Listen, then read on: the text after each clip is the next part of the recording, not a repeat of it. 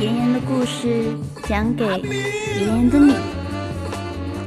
大家好，我是许艺许小妍。今天给大家带来的故事是《帕丁顿熊二：死里逃生》。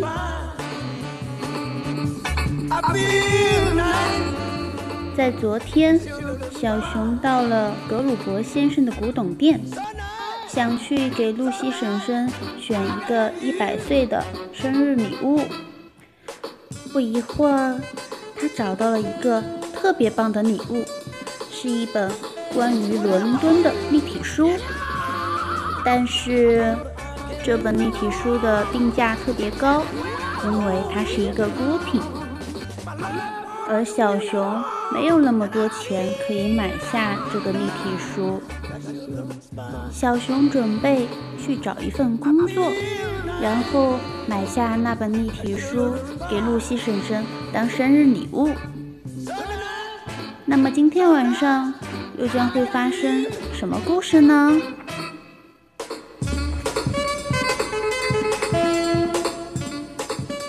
第四章。死里逃生。帕丁顿马上开始找工作。他一离开古董铺，就走进了朱塞佩的理发店。小熊说出他的请求后，这个浮夸的意大利男人立刻大喊着：“你真是太幸运了！我需要一个助理。今天下午我有好多事要做。”请开始扫地吧，我几分钟之后就回来，拜拜。说完，他扔给帕丁顿一把扫帚就离开了。拜拜，朱塞佩先生。帕丁顿在他身后说。他刚准备打扫地上的碎发，就看到门后挂着一件白色的理发师外套。穿上试试也没什么坏处，这也许会让我更像这儿的工作人员。小熊这样对自己说。小熊把自己的外套脱了下来，又从门后把理发师的外套拿下来穿上，然后小熊后退了一步，看着镜中全新的自己。他又拿起一把梳子，把自己头顶的毛发梳成侧分。帕丁顿假装自己是一位真正的理发师，对着镜子中的自己说：“啊，先生，午安！今天我可以为你做点什么？”一个声音突然说：“请帮我简单修一下吧。”帕丁顿惊讶地回头，看到一位顾客已经坐在了理发椅上。这个高大的男人长着一头浓密的白发，眼底露出傲慢之色。快点吧，我可没有那么多时间。”他尖刻地说。“哦，我我并不是理发师。”帕丁顿说。我只负责打扫卫生。这个男人不耐烦地指着自己的头发说：“修一下后面和两边的头发，上面不要动。我就这么点要求。”但是，帕丁顿说：“没有但是。”男人大声说：“快点吧，伙计，别站着了，动一动。”他仰坐在椅子里。很快就睡着了，还轻轻地打着呼噜。动一动，帕丁顿重复着。如果这就是您要求，嗯，那好吧。小熊拿过一个围布，盖在这个睡着了的男人身上，接着又取来了剪刀。可不幸的是，熊不擅长用剪刀。帕丁顿一下子就发现了这一点，他的爪子笨笨的，剪刀从它的爪子里滑了出去，像飞镖一样划过空中，最后卡到了天花板的砖缝里。帕丁顿永远都不会放弃，他又开始搜寻其他的工具。我要试试理发推剪，小熊自言自语地说。理发推剪是电动的，有着长长的电线。帕丁顿把插头插进插座，然后打开了电推剪的开关。令小熊万分惊恐的是，电推剪设置的是最高档位。巨大的震感使帕丁顿围着椅子又跳又颤。他试图走到客人身边给他修头发，却开始在屋里打转儿。电推剪上的电线缠在了小熊的腿上，然后。又一圈圈绕在了他的身上，哈丁顿已经被紧紧地绑了起来。他一圈接着一圈转，完全失去了平衡。在事情无法更糟糕的时候，电话响了。帕丁顿跳着去接电话，却撞到了一个盆栽。那棵植物。倒扣在他头上，所有过路人都可以看到一只小熊戴着一顶尖尖的绿色假发。最后，帕丁顿够到了电话，他用嘴将听筒顶开，可由于腿上还绑着电线，电推剪的震动让他的声音听起来颤抖不已。下。下下午好，好，好，剪剪发和吹吹吹干，是是吗？我需要查查查一下预约表，但但小熊突然呆住了，因为他看到电线卡在顾客的椅子上。那个男人突然向后仰去，但依旧沉沉的睡着。与此同时，帕丁顿的爪子被拉着向前，直直地指着这一位沉睡中的顾客。下一秒，电推剪瞄准了他的后脑。我我我一会儿一会儿打给你打给你，帕丁顿惊慌地说：“我想我我我可能马马上要给一个顾。”顾顾顾客剃剃头了，小熊话音未落，电推剪就在男人头上的正中间整齐地剃掉了一根。啊！帕丁顿大叫了一声，然而他无暇思考该怎么解决，因为电推剪的插头一下子从插座中弹了出来。飞到了空中，卡在了天花板的风扇上。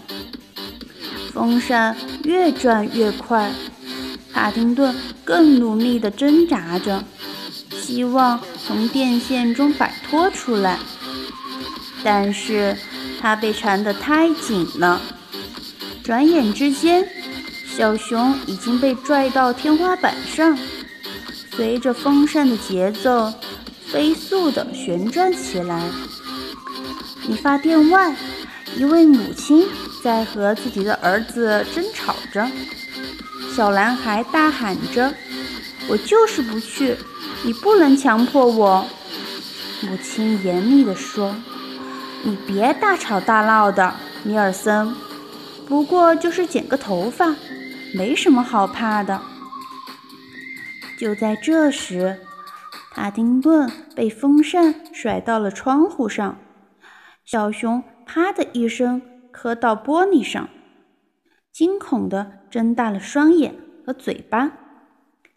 帕丁顿从玻璃上滑落下来，瘫在地板上。